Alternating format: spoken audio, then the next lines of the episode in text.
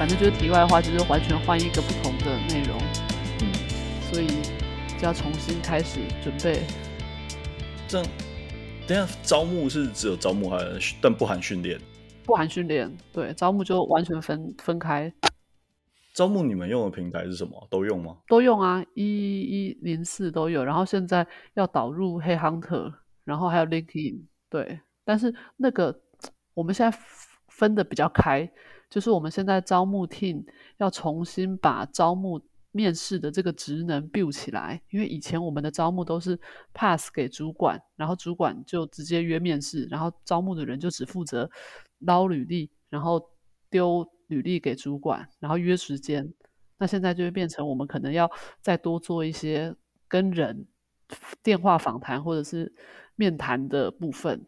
对，所以这是比较新的变革。像刚才说的招募管道，就是另外一个 team 要负责，另外一个 team 就是专门做招募管道的拓展，然后跟雇主品牌的建立，所以会是两个 team 分工合作。所以你要做电话的部分？对对对对，电话跟视讯，哎，跟面试面谈的部分。嗯嗯，还有捞履历电话哦。现在哦，如果是有工作经验的话，那可能还好；但如果没有工作经验，那电话感觉很很可怕哎。对啊，我就有一点担忧。你有遇到很可怕的人啊？我就觉得对，但是就是感觉也是蛮好玩的，也是一个挑战。就是每天都会一直跟很多人讲话，也还蛮适合我的啦。你们一年会最多到？招几个人，就是会几几个职缺啊？这个就是很尴尬的地方，因为那天我跟那个另外一个面谈，呃，那个招募 team 的同事在讲，他就说他算过，我们一年招募来的职缺好像几几多少个啊？几你们六百还是几几百个这样子？靠，真的假的？就六百个？对，但是呢，他说光是他看就是一零四上面。光是十二月还在上面的职缺就有九十几个、一百个，而且一零四上的跟一一一上的，然后跟 LinkedIn 的又对数字又对不起来，所以就变成这个是一个谜。现现在就是要把它全部重新、重新有条有理的把它梳理一下。对对对对，不然你一年才招募总人力缺额大概才六百个，你十十二月都已经到年底了，你还有九十几个职缺在上面。不是有点诡异吗？所以正常来说，应该是你们会有自己的系统去看还有几个缺吧？对对对，但是现在就是这个系统好像就是还没有完整的建制起来，就是变成有一点大家各做各的。嗯，也只有你们那么大才需要这个系统啊，啊不然其他的公司你一年征不到二十个，那哪需要啊？对对对，如果争不到那么多人的，可能就不用。但是我们。应该要跟比如说台积电啊、台达电啊这些看齐才对，就是不知道他们是怎么怎么去建制他们这个系统。那我们现在要重新 build 这个招募 team 的是一个从外商过来的，那我觉得外商的流程又跟我们有点不一样，完全不一样，对啊，对，没错。外商真的人一一定不多啊。对，第一个他真很少，第二个他可能是 global 的 team 在帮忙 interview。嗯。对，就比如说台湾的职缺，搞不好是什么香港或是大陆的，因为他们招募 team 可能在香港、大陆，根本不是台湾自己的人在、嗯、在那个，也有可能，对，嗯，就是不知道，所以目前就是一个未来开始会要比较挑战的地方。听起来是蛮有趣的啦，就是至少是新的事，而且是它是一团混乱的。对对对，我觉得是蛮好玩的。对，就是先试看看。对，一团混乱的好处就是，反正你在做也不会更烂的，再超棒再怎么样也不会太烂，反正总是会有新的进步。对，呃，没错没错。对，呃、所以可能过完年就要回去上班了。就是感觉是你已经进入要工作的状态了，你的心心态已经进入要工作了。没错，所以我现在手机里面都是在看那个，就是买的书也是买人资相关的书，然后 Podcast 也是听人资的 Podcast，就听招募的 Podcast。招募有有比较推荐的吗？我觉得有趣的。哎，我最近听那个有一个有两两个，一个是。什么人之常情，就是一个中华人资协会的，它里面的内容蛮多元的。然后有一些是他们课程的讲师会来讲，但但是我觉得他录的比较没那么活泼，因为主持人是比较可能比较中年、比较老派一点的。然后另外一个是那个不只是人资，他就是比较年轻的、比较有活力一点点的，他会邀一些他自己同温层的一些不同的人资来分享他们在做什么事。我觉得都还蛮好听的，对，这两个我觉得都还不错，对，就是他们的分级都是，对，你可以查看看，如果有兴趣的话。他们是多久出一集啊？我因为我都是从前面开始往后面看，就挑我有兴趣的内容，我看大概一两个礼一个礼拜就会有一集，哎，好像是、哦、对。所以也不是说什么一定要出，硬也就是要照着时间出，或者是呃随时都要讲最新的话题，但就是讲他们的经验这样。对对对，没错。我觉得我有观察一下这个脉络，我觉得比较重要的是，因为他们是很专注在人资领域的的 podcast，所以他的标题他都会写得很清楚。这一集是谈招募。那一期是谈人员工关系，然后在下一期是谈旅游业的人资，或是外商的人资，或是跨国企业的人资。所以，如果是要专注吸收这一方面知识的人，他可以很。很好的搜寻到，很简单的搜寻到内容，然后他的说明都会写的蛮清楚的。比如说，请到的是在什么单，呃，他不不会写什么单位，他会写说，嗯、什么在大型跨国企业工作的谁谁谁这样子，然后或者是在呃旅游业或者在不同领域里面啊，或者在科技业，他就会把它写的蛮清楚的。所以看分级大纲，其实就很能看得清楚，说这些人在做什么，就是对。要搜寻这个内容的人来说是很、嗯、很好搜寻的，对，我对很有心，对，我觉得做 的还蛮好的。这起来，我完全就是没有要做这个东西。啊、对对对，我现在就是要建议你说，如果你要把内容写清楚的话，可能要可能要在你的 podcast 那边都把它写的很很完整。他们有些还会写说什么，他有一些还会写说什么迟到，就是像你们，我有看小人物上来，有时候也会写说几分几秒到几分几秒是谈什么，几分几秒到什么，他有些会写的很清楚哦。哦，对啊，我知道，我知道。啊，呃，对，就是对对对，这件事情你不要有压力，给你参考。参考，我最讨厌别人讲这个东西啊。呃，不要有压力，对对对。某一天，某一天这个事情一定会发生啊，只是我不知道哪一天而已啊。啊，没关系，慢慢来，持之以恒是重点。好，对对对，鼓励鼓励。对啊，那好，那我先开个场，我先开个场。好好好。哦，欢迎收听《小人物语》，我是于青燕，在这里我们聊的是生活，是经历，是小人物所关心的事情。然后今天是二零二二年十二月十号.等一下啦，今天是二零二二年十二月十号。呃，我已经一个月没有录音了。好，欢迎我们的来宾 Flora。Hello，大家好。我刚才想说，你为什么要特别说日期？你如果这个是十二月十号录的，但是你到一月十号才上，或是？二月十号才上，不会觉得有点尴尬差不多会是一月十号哦。还是你先讲，好吧，不尴尬了。对，你不尴尬，尴尬的就是别人。反正大家听到的时候，一定是好几好几周之后，因为我们都是预录蛮久的。嗯，哎，结果到时候我就已经上班了，完全没有语音留会啊，你不是二月才要上班？对啊，二月好了好了，希望你不要拖到那个时候。好好我会在你就是身份还没有转变的时候，就是对对对对，先先上这一集哈。好，对，共那我们今天预预计是要来延续那个育婴留停的话话题嘛？就是之前还有蛮多，上次有分享，有几个内容还想要继续分享的，但是时间的关系没讲完。那我们就今天迅迅速的让你就是分享一下嘛？对，畅所欲言啊！但是你想要尽速的讲完嘛？你也不想讲个就是四四五十分钟。哎，不会不会，不能讲那么久，我们要有效率一点。对对对对，所以如果是想要育婴留停的妈妈们，就是做事都要有效率，一定要先安排好什么事情 这样子。所以我们有效率的分享完。那今天我们就是想说，嗯，因为很多人可能会觉得说，哎，那育婴留停是不是都每天都待在家里，或者是这样会不会很无聊？那所以我这边有想说，跟大家分享一下，对我自己来讲，就是以我个人的经验来说，我觉得育婴留停第一个是时间点。那第二个是呃资源的部分。那第一个时间点的话，如果家里的小朋友呃有人选择是一岁以下，比如说刚生完，好回去上班一阵子，然后觉得诶小朋友没有人照顾，就回来继续语音留停照顾小朋友，或者是生完之后马上就接着语音留停的假期的话，那我觉得这个一岁以下的时候，其实小朋友陪伴就是比较重要，然后跟生活作息的建立。是最重要的，因为生活作息建立得很完善之后呢，嗯、其实，在两岁、三岁之后的时间点，那妈妈们或者是主要照顾者相对就会来说比较轻松。比如说，你他让他的睡眠调整是跟家人的作息一致的，然后或者是在家里能够培养他常规的建立。那我觉得这个是呃，在一岁以下的小朋友的时候是最重要的。那以我自己为例，虽然我一岁以下的时候还没有语音留停，但是就我们家在照顾小朋友的这个呃方面上，我们是比较偏向作息规律派。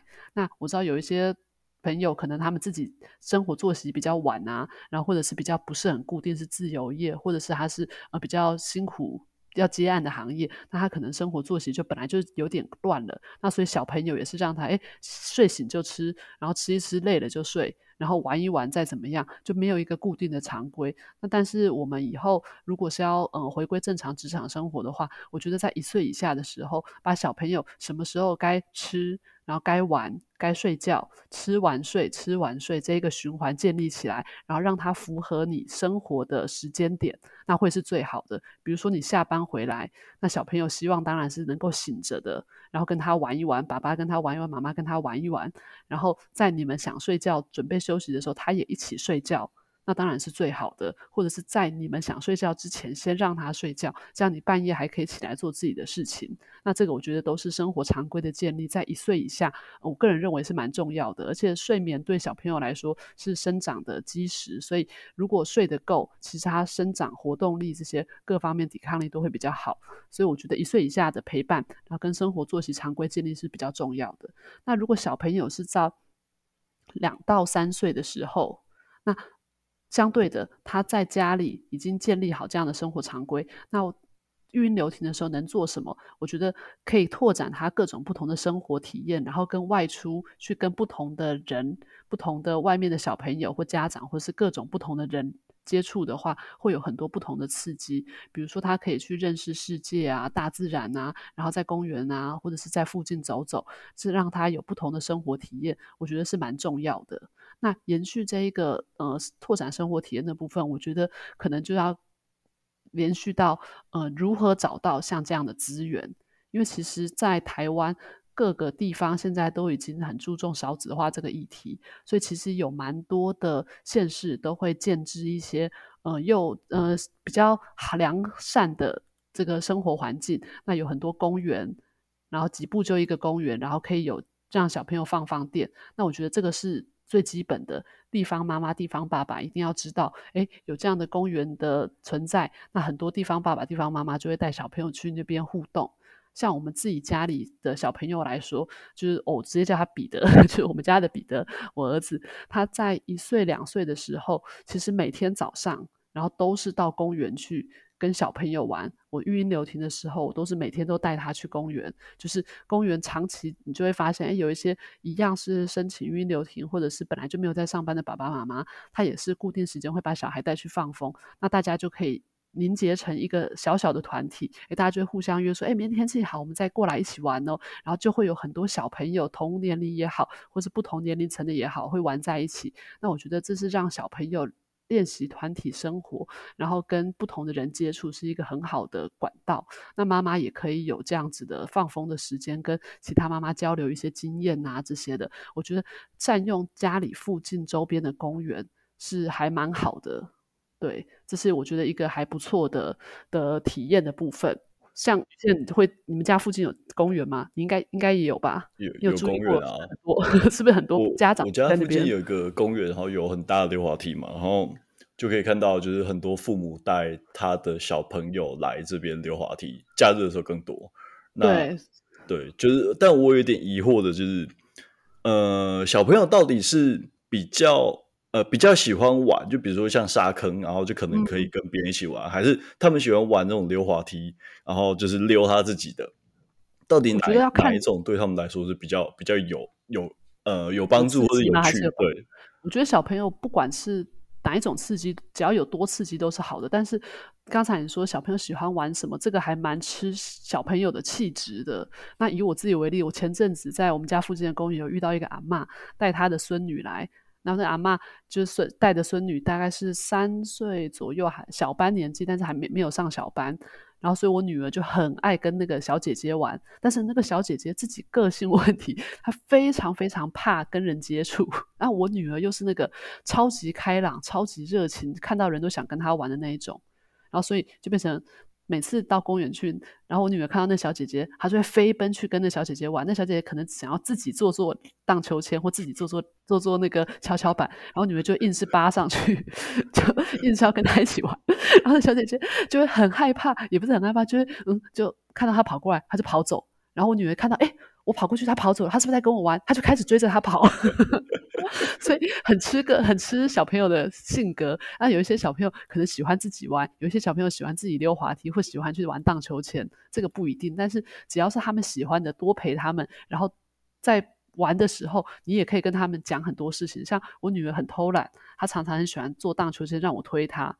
那我推他的时候，有时候当然也会偷懒一下，滑个手机。但是大部分时候，我会跟他讲说，比如说边推，然后旁边有人在跳舞啊，然后或者幼稚园有小朋友在上学、上课啊，在上什么课啊，在踢足球啊或什么，我就会边推他荡秋千边跟他讲。然后所以你说沙坑也好，溜滑梯也好，或是荡秋千，还是跷跷板，其实小朋友他都有发现他自己可以玩的地方。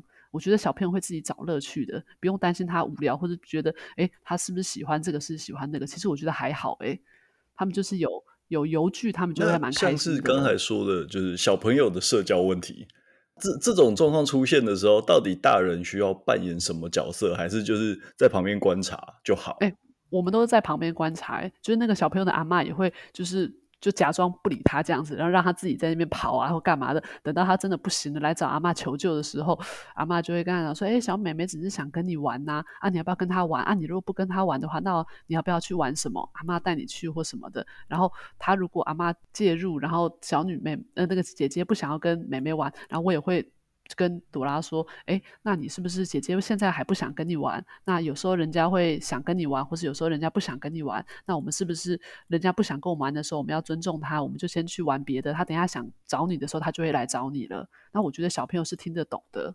那他们自己也有他们自己的社交方式。其实像刚才说那个小朋友这样跑跑跑，哎，他逃跑，然后我女儿这样追追。其实我发现他们也会有一点。”互相在看对方在做什么的感觉，就是那个妹妹小小姐姐跑一跑，然后停下来看一下，哎，她有没有追过来？哎，没追过来，她还会停下来等她看一下，是，然后等到她看跑过来，她又再继续跑。他们其实自己也会有一种自己的默契在的，就是蛮蛮可爱的。我，我觉得小朋友的社交方式其实比大人还复杂，因为他们观察的能力跟就是观察观察的能力，或者看的他们看的东西跟大人会完全不一样。对，就比如说就是。呃，他们会比较能理解，呃，年纪比他们大的人在就的想法或者在做什么，但是对于他们比较小的，好像都会比较怕，是不是？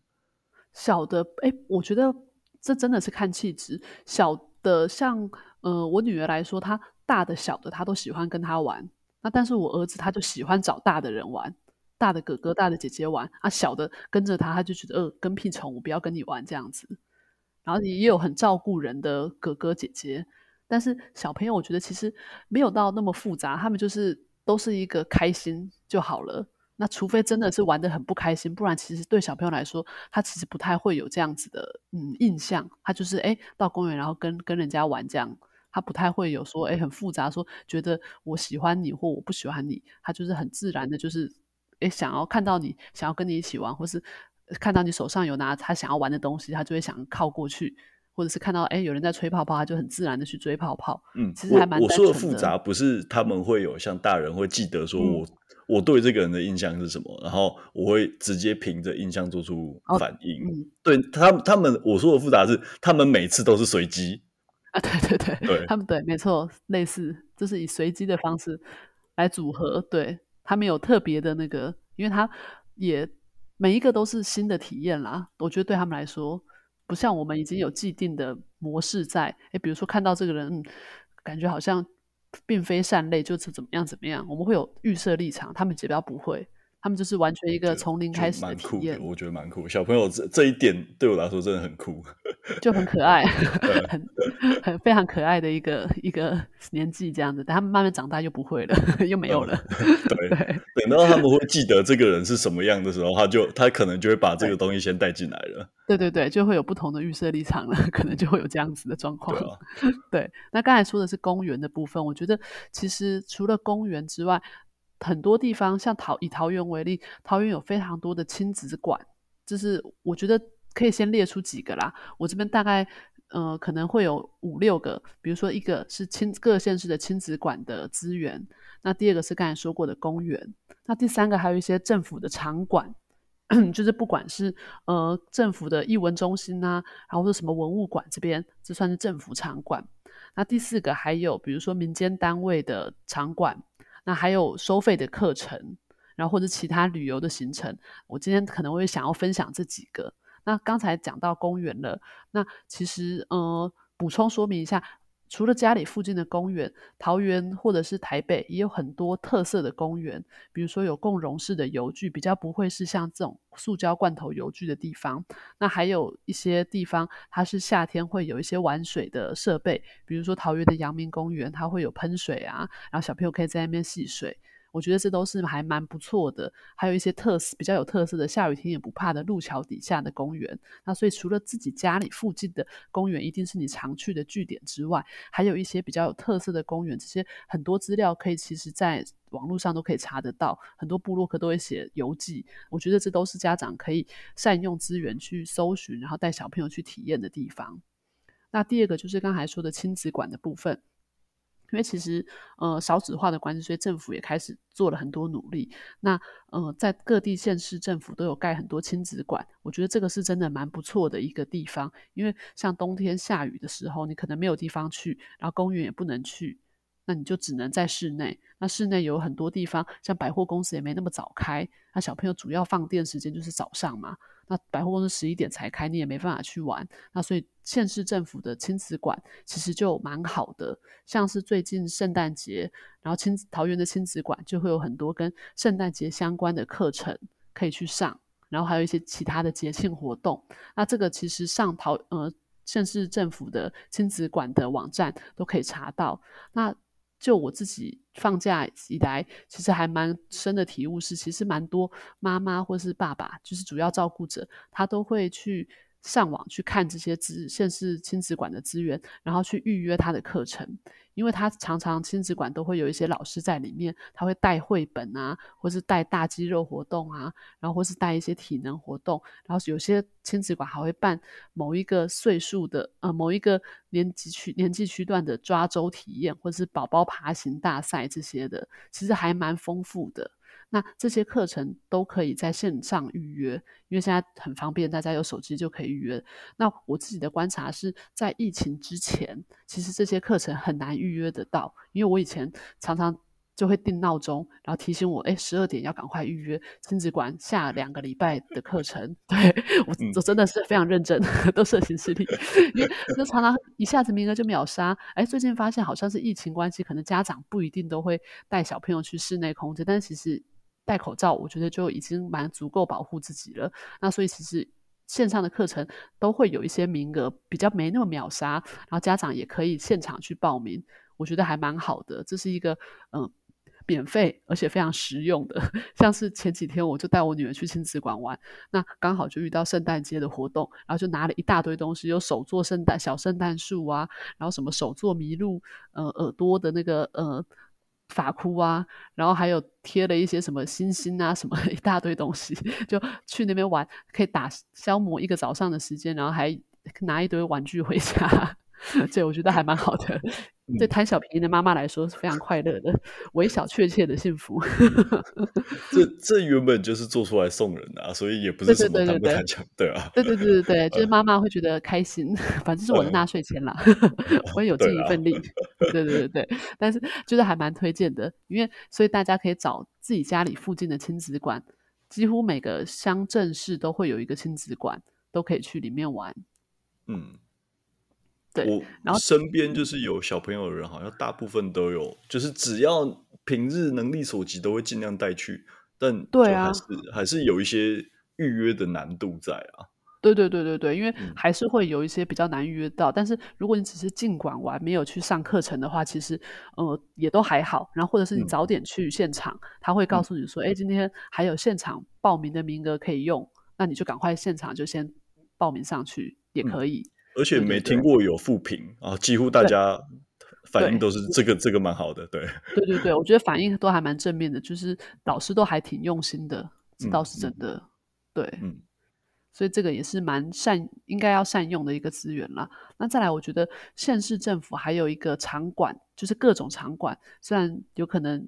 有人觉得就是政府乱撒钱 盖一些什么蚊子馆嘛？对对对，蚊子馆。可是对我来说，蚊子馆超好的耶，超棒，最爱蚊子馆。除了蚊子之外，就是我们不怕吵，对，也不能也不能太吵了，对，很安全，非常感没有没有什么人，就是呼吸新鲜空气这样子。就像是呃，比如说客家文物文化馆啊，像我之前回婆家的时候，觉得苗栗有客家文化馆，它里面就有很多互动式的。影片或者是互动式的装置，那小朋友可以自己动手摸来摸去，然后看来看去，然后还有一些呃不定时会更新的一些呃常常设展也好，或是偶尔会更新的一些不同的展览，其实都还蛮好的。然后共他们共同的特色就是冷气超强。然后里面空间超大，然后座位很多，随时都可以坐下来休息。听起来超适合成人的，啊，对，成人也适合，而且还有免费的 WiFi，去那边就连 WiFi，妈妈可以上网滑手机，小朋友在那边玩，对，超棒，很好，对，嗯嗯，这些馆，然后对对对，夏天的时候就会看到很多，不只是对，不只是小朋友，就是大人也会在那边乘凉。然后还有像是桃园市政府，比如说英，嗯，我们家在英文特区这附近嘛，所以我常常会走路去英文中心。那其实英文中心有时候会有一些免费的展览，可以上去看。然后跟一些免费的活动，比如说在艺文前面的走廊，然后六日常常会有一些呃，不管是什么艺术节啊，然后或者是他们跟其他单位合作的一些活动，都会在府前广呃这艺文广场这边来进行。那其实很多都是免费的，然后大家只要天气好都可以去那边散散步，因为空间很大，然后有很多不同样式的展出，然后我觉得是促进小孩认识不同的艺术或是活动一个很好的场域。对，我觉得像是这种艺术馆啊，还有土地公文化馆啊，都是蛮好的。那我个人比较建议，如果要获知这些单位的讯息的话，可以加入他们的粉丝页或 IG，追踪他们的活动。因为其实很多他都会直接公告在他呃网站，比较不会定时的更新，但是他们的粉丝或是 IG，他都会定时的告诉大家有什么最新讯息。所以我觉得加入他们的这个讯息，会是最快得到这些资讯的一个管道啦。我觉得是蛮好的，嗯、对，嗯，反正但是就是可能要划手机的时候，哎，划得快一点，看一下有没有新消息，没有的话就是划过去，这样免得自己的 那个脸书页上面就会太多资料，对，看不完。被抓到滑手机的时候，还可以说没有我在查资料啊。对，哎，对我常这样找吧，我常，而且我常常看到，因为很懒嘛，也懒得复制，或者我们就反哎看到有讯息，我就赶快把那个截图截下来，然后就记记得说哦什么时候啊什么，然后就开始设行事历，就真的很方便。嗯，然后再来就是我觉得民间单位，就其实你不要觉得说，哎，好像卖场很无聊啊。其实现在大卖场像家乐福，就是我个人非常推崇，因为他们。大型的卖场，因为家乐福可能还有一些小的超市型的，但是它只要是大的卖场，它其实都很嗯、友善小朋友，就是它蛮适合小朋友去晃晃的。那第一个是它有很可爱造型的推车，就是那个我们购物的手推车，哦、它有它有小朋友的那个车子造型的推车，小朋友就很喜欢坐在里面这样子看。无论是坐哦，对啊，坐在里面或者是坐在上面，就是对他们来说都还不错。他们说哎，都还蛮好玩的。那如果而且又在室内，就是下雨也不用担心嘛，你就去，然后就。上在里面就到处逛，然后卖场又很大，卖场很大就算了，它有各种不同的东西的陈列，所以像现在节庆圣诞节，然后就有很多圣诞节的摆饰，然后我们就会在那边看说，哎，这个是什么东西啊？那个是什么东西？那为什么有什么多交换礼物啊？交换礼物是什么意思？就会开始跟他讲一些故事。所以其实不要觉得说，哎，这些大卖场好像很无聊，只是去买东西。其实只要用心去陪伴小朋友，你可以跟他讲的事情有很多很多。那个货架这么多，每一个东西是做什么弄的？那为什么会摆这些东西？其实都是可以讲。一般家长最怕的就是小朋友看到什么都想要吧？对对对对，没错。所以就要开始建立说，我都会跟我女儿讲说，因为她前阵就是之前很喜欢喝多多。他如果看到这个，他就想要，我就跟他说：“你知道这个好多好多钱哦，这个一千三百块，一千三百块，你知道是多少瓶多多吗？一百三十瓶，一百三十，我就开始比给他看，这么多多多，这很贵。我们买的这个这，这种说服有用吗？有用，他就会说：哇，好多啊！对，然后我就会跟他讲说，然后有时候还会跟他讲说：你看这个这么多钱，那你如果想要的话，你的铺满里面有多少钱？你回去数一数，你铺满里面只有五十块钱。”等一下，等一下，等一下，所以所以他们已经有金钱金钱观念了。我有慢慢的给他们一些金钱观念的，因为有时候拿到一些零钱，我会把它给他们放在他们的存钱筒里面，不会常常给了，然后他们就会觉得，哎、嗯，我有钱这样子，嗯嗯，然后但是他。一开始他一定不会知道这个钱的价值是什么，但是你跟他讲，虽然有点铜臭味，但是你跟他讲说这个，呃，就是十罐多多是一百块，然后他就会知道说，嗯、哦，这个大概是怎么样，嗯，哦，对。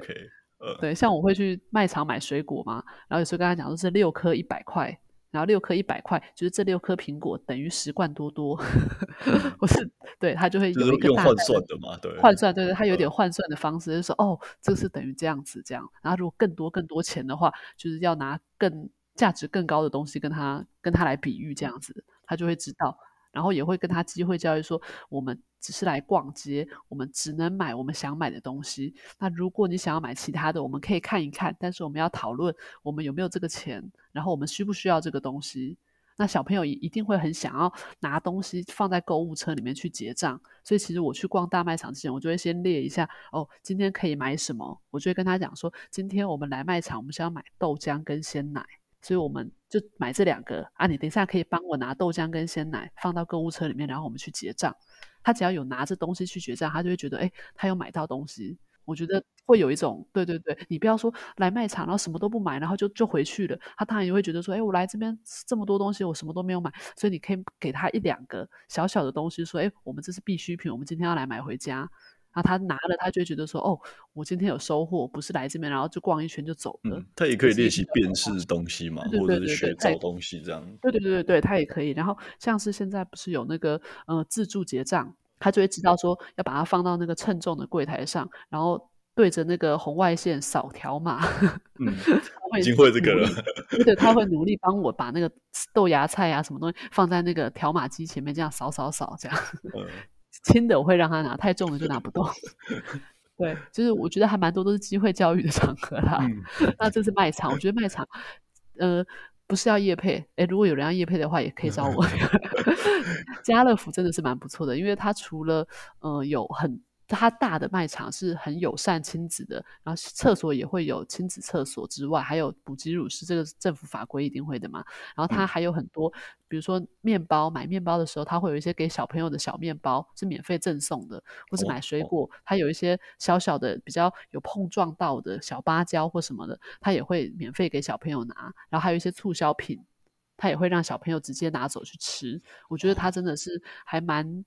蛮友善小朋友亲善的一些环境，对对对对。然后我之前也不知道，我是后来有加入，因为我们家附近就是经国家乐福，然后我就有加入他们的粉丝页，然后后来也发现说，哎，像是这些大的呃家乐福或者加其他卖场，它都会有一些小朋友的活动，礼拜六、礼拜日，他可能一个月会有一个一整个月的 calendar，比如说现在十二月，那他就可能就会把十二月一号到十二月底。所有六日他们有办的一些呃活动，他都会放在他的粉丝页上面，然后偶尔会让大家开放报名或者现场报名，那其实蛮不错的，蛮适合杀时间的。像是我有带我儿子去参加过。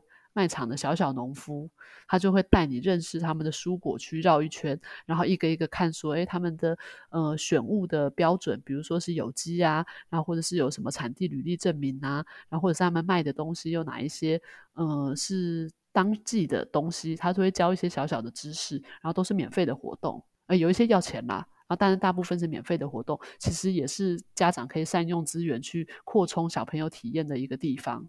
对，感觉这样子带小朋友走过之走过这些地方之后，他就会变得很社会化，很、嗯、很入世啊。嗯，对，他会对有一点入世，他会知道更多事情啦，就知道更多就是大人知道的事情。对，而且我觉得是蛮好的。对对对，而且也是下雨天的好去处啊。像这种下雨天没地方去，去这些地方都还不错。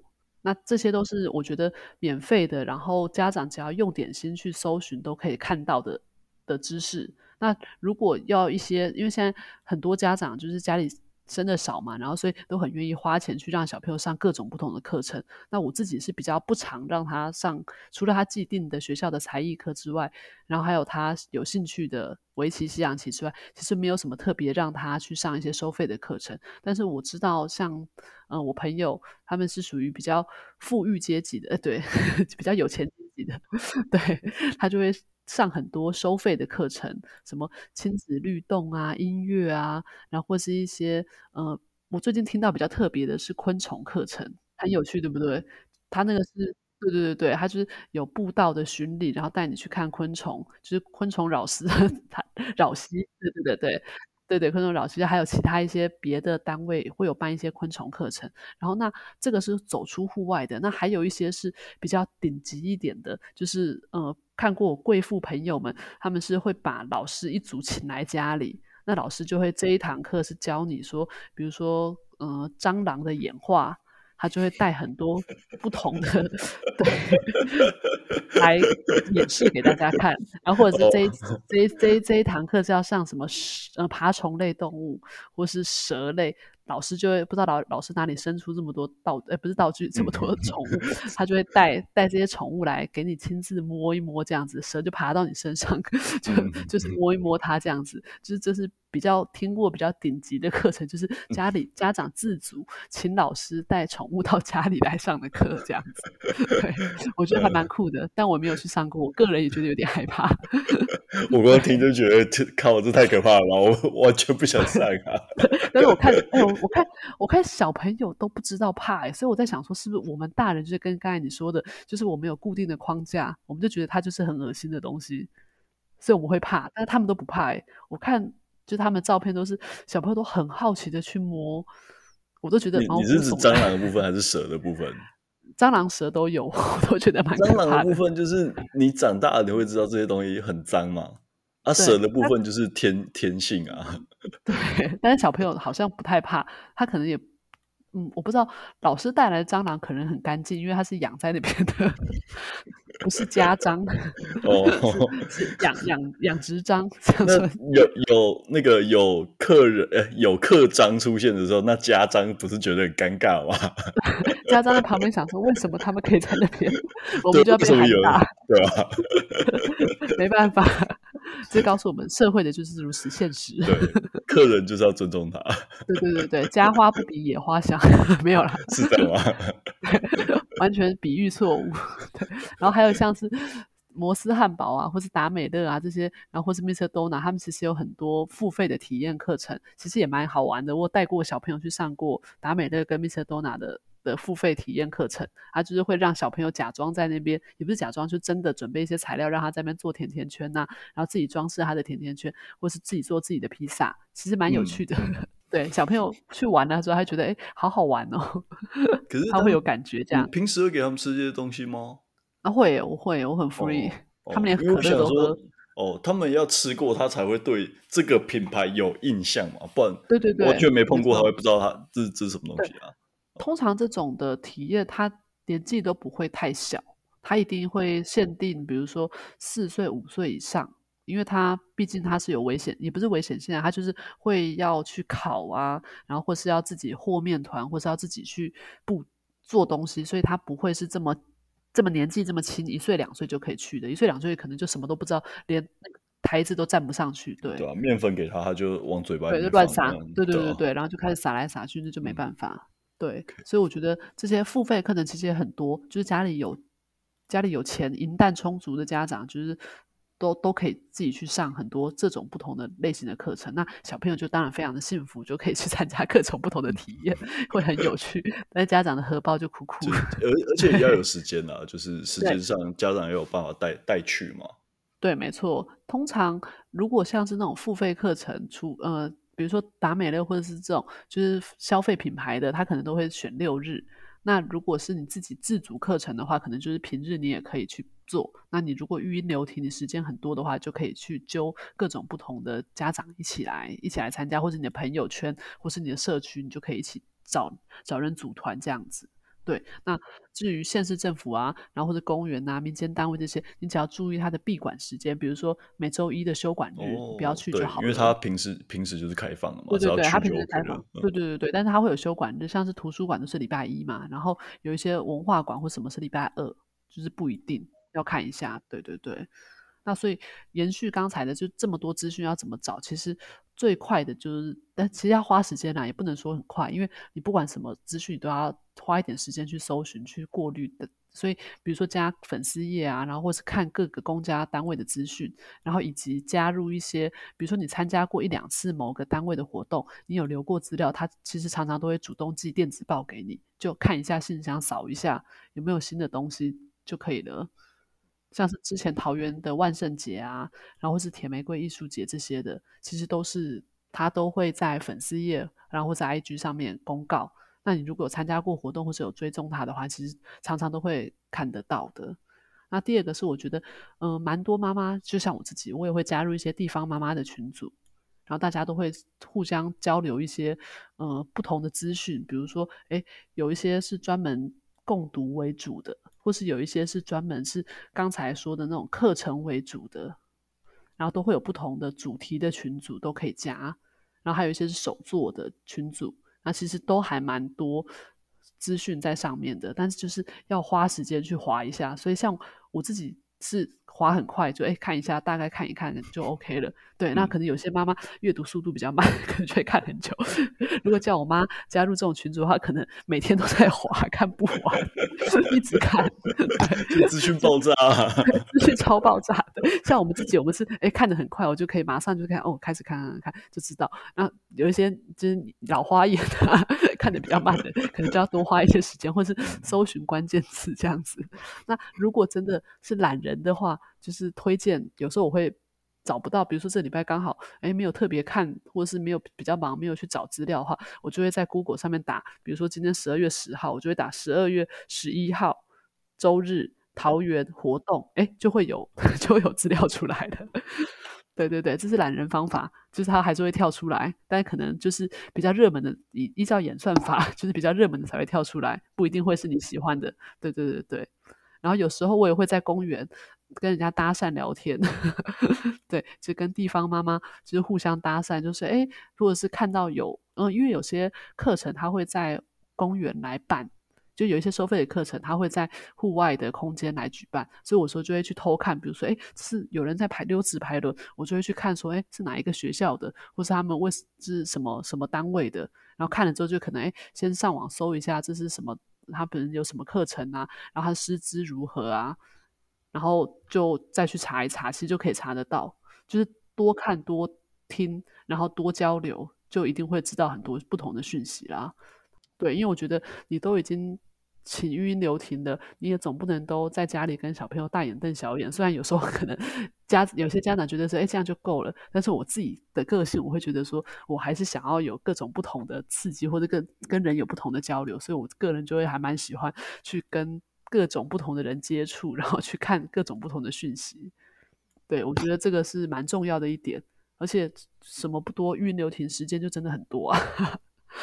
就可以去，对，啊、对，就可以去分配你的时间。像，嗯，也不能说时间很多啦，就是像我就会把时间排得很满的那种人。我可能一起来就会决定，哎，今天要去哪里？那可能去个公园。像之前天气好，夏天，我早上可能八点半就出门，因为不然太热，八点半就出门，然后去公园玩到十点多。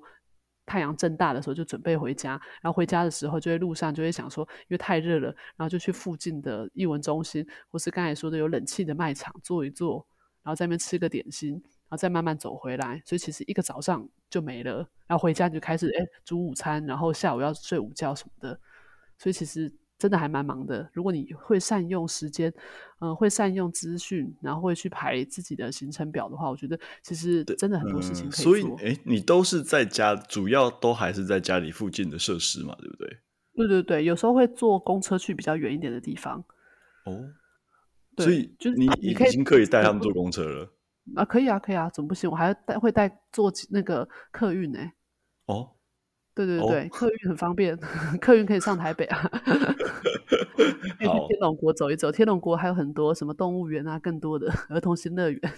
对对对对，这但是这是我本人，因为我不开车嘛，所以没办法，就只好就是双脚走路，或者是搭大众运输。那如果开车的话，你这车一开，他们也很习惯，就是跟着你走路。嗯，对对对对。就是他们知道妈咪不会开车，所以一定要走路。但是也有过很狼狈的。我之前带我儿子去去哪里啊？我自己一个人带他去野柳玩，然后太远了吧，好远，舟车劳顿，从市政府再转搭什么什么台湾好行什么之类，然后一路晃到野柳，晃到的时候他已经在车上睡着了，然后我就变成一个人，一边一手抱着他，然后两然后背行李，然后手上还提着餐袋什么的，然后一直抓他，然后一边逼卡下车，然后扛他扛到饭店，对。哦，所以家长是有过夜的，有过夜的。对对对对对对，有在外面住的，所以家长要评估自己的能力啊。我觉得你能这样子搭当交通工具带小带小朋友出去玩，而且一个人。对对对对，那次是一个人，而且那时候我还怀孕。哦天哪，太猛了吧！我老我老公他都说。你你不要这样，以后不要再这样子了，吓死人了。我说可以，还好，我很健壮，不用担心。你你是很健壮，没错啊，但是这样子很危险的啊。对对对对，我公婆就吓死了。他说你以后不要这样子了，要要开开要去去那么远的地方，去开车去，好不好？不要再这样子。我好像没有听说过有人做过类似的事情。对对对，我本人会做这种事。好 想必他们长大之后应该也都蛮蛮能出门的，蛮能走路的。对，现在都很现在都很很能出门的，不用担心，很会走路。然后再真的再不行的话，就带一个推车。呃，哦，对啊，可以至少可以轮流休息嘛。对对对，而且啊，带推车的话就要注意，因为台北比较好，台北大部分都低底盘公车。我之前有带过小朋友，嗯嗯，他又睡着，又是。高底盘的那种，就是旧的公车，以前的一路公车那种，嗯、真的是很想死。因为他走不下车啊！我就跟司机说不好意思，等我一下。然后司机他们都会、嗯、都会很、嗯、很人很好的说，没关系，你慢慢来。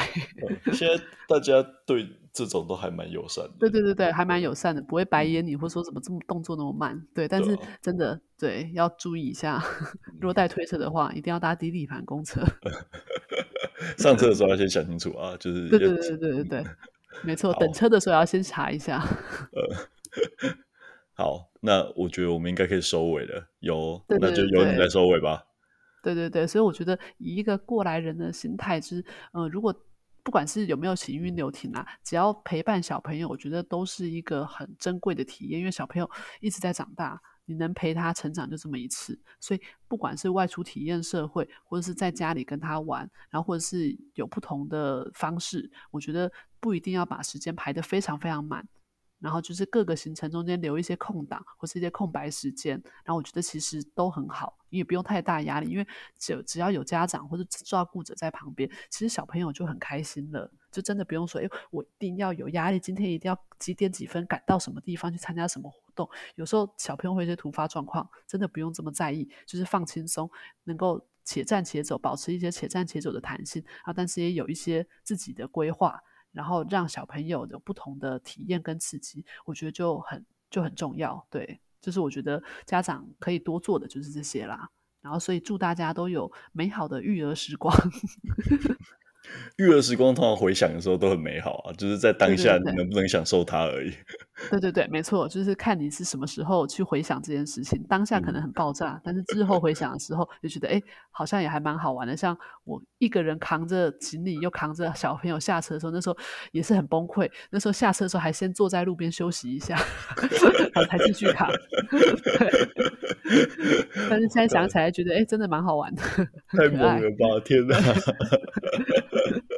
以后叫我再一次的话，现在老了可能不行了。之前体力比较好，所以一次而已嘛。你抱着彼得，然后怀着朵拉，然后手还要推推车。哦哦，那时候没推推车，那时候就 gay 然后没带推车，就只好扛着扛着人，扛着行李一路走，然后去饭店。对，去饭店住。对，你你这样交通时间至少单程应该也要四个小时吧？反正我中间我就有安排，就是。比如说到台北，我就会留一下，说，哎，在台北就玩一下，然后再去搭车，再干嘛的？哦哦，对对对，我不会说一路都是一直坐车，我一定是中间会断点的时候，就比如说从桃园到台北这段时间，会先在市政府那边逛一逛街啊，然后买个甜甜圈吃啊，然后在便利商店坐一下，然后看一下什么东西，然后之后再上车，对，然后上车，哎，可能就睡着，然后之后再再到饭店，然后再去带他去附近走一走，一定会留一些缓冲时间。不会说排得很满，嗯、或是全部都做一样的事，延续很长时间。因为小朋友他就没有耐耐性，你不可能让他四个小时都坐车、嗯、崩溃。嗯，对。然后也不可能四个小时都在同样的地方玩，一定要中间有一些不同的变化。这个部分是你把以前的工作经验带进来，还是你慢慢观察到必须要这样？哎、欸，我觉得我好像有一点把以前的工作经验带进来。那听起来就是这办活动的经验啊。对对对，办活动的就是一定要有起承转合，然后也不能一直都是同样很嗨的曲目或是很嗨的节目。对，中间要有一个 休息时间，有一点点这样子。嗯，个人职业病。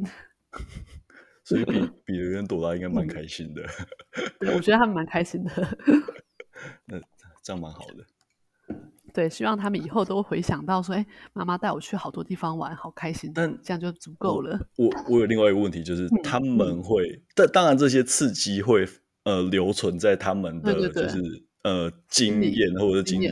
对，可是他真的有办法回想起来这些事情吗？哎，我觉得我以前觉得不行哎，但是我后来发现小朋友的记忆力真的比你想象中的还好哎。像彼得，我带他去过好多好多地方玩，然后有时候讲到说那个地方怎么样，他就会说：“哎，野柳，我去那边看过什么海，看过什么表演，然后或者去那边看过女王头。”然后他会知道知道。然后我如果翻照片出来跟他说：“哎，这好小以前妈咪带你去哪里？”他真的有时候会有印象哎，我原本以为没有，就他真的会有一些记忆在那边，然后可能他会记得一两个比较特别的，比如说哦那天好热，我走走一走还吃冰淇淋这样子。类似这种，呃，对，但只要有地方记得就就够了。对 对，在当妈妈的，你就会听到的时候就觉得啊，他还是有记得的，然后好感人，他还记得这件事，我们一起出去玩。嗯、对对对，好，我我觉得大部分人有些人疑虑也是这个，就是我这么小带他出去真的有用吗？但就是会有这种，对我觉得总是会听到这种说法，对啊，对对对，我觉得他真的是会记得的。那这样就好了。就是、对你不要觉得。就是如果你是花大钱去一些出国啊或干嘛的，就就会你可能会期待特别高，觉得他应该要记得更多。但其实放宽心，嗯、就大家是出去制造回忆、制造快乐的记忆，他不一定会记得，没关系。但是你记得就好。嗯、对。所以，所以你会很帮他们拍很多照吗？还是会录影之类的吗？我哎、欸，我不像其他家长，有些家长我知道他会很爱拍很多照，然后上传到就是时光小屋或什么一些家去家族群组。我是没那么爱拍，但我老公很爱拍。哦，对对对，但他只是随手记录，不是拍那种美照型的。我们不是走布洛克风格，嗯、不会拍很多就是网美照，然后写很 fancy 的游记这样子，就单纯只是记录当下而已。嗯对对，okay. 但是不会说拍到超多，然后还用 GoPro 把它剪成影片。就是看个人想要做做出什么样子的，就是每个人会不一样。对对，对，对，对，对对，没错没错，嗯，就不同的出发点啦，跟不同的个性。嗯、啊，对，每每每个父母也有自己的个性啊，所以会完全不一样。对对对也有一些很宅的爸妈，就是你就强迫他这样出去玩，他可能觉得哎，怎么压力那么大？所以其实我觉得真的是看父母的个性，个啊、对，对对，看个人。但是能够给小朋友多一点刺激，当然就是越好。好好的嘛，那我们今天就 到此突然突然间就要收掉了，对，突然词穷了，对对对，那就这样喽，那我要收了，好好，谢谢大家，我是小人物于清燕，谢谢，拜拜，拜拜。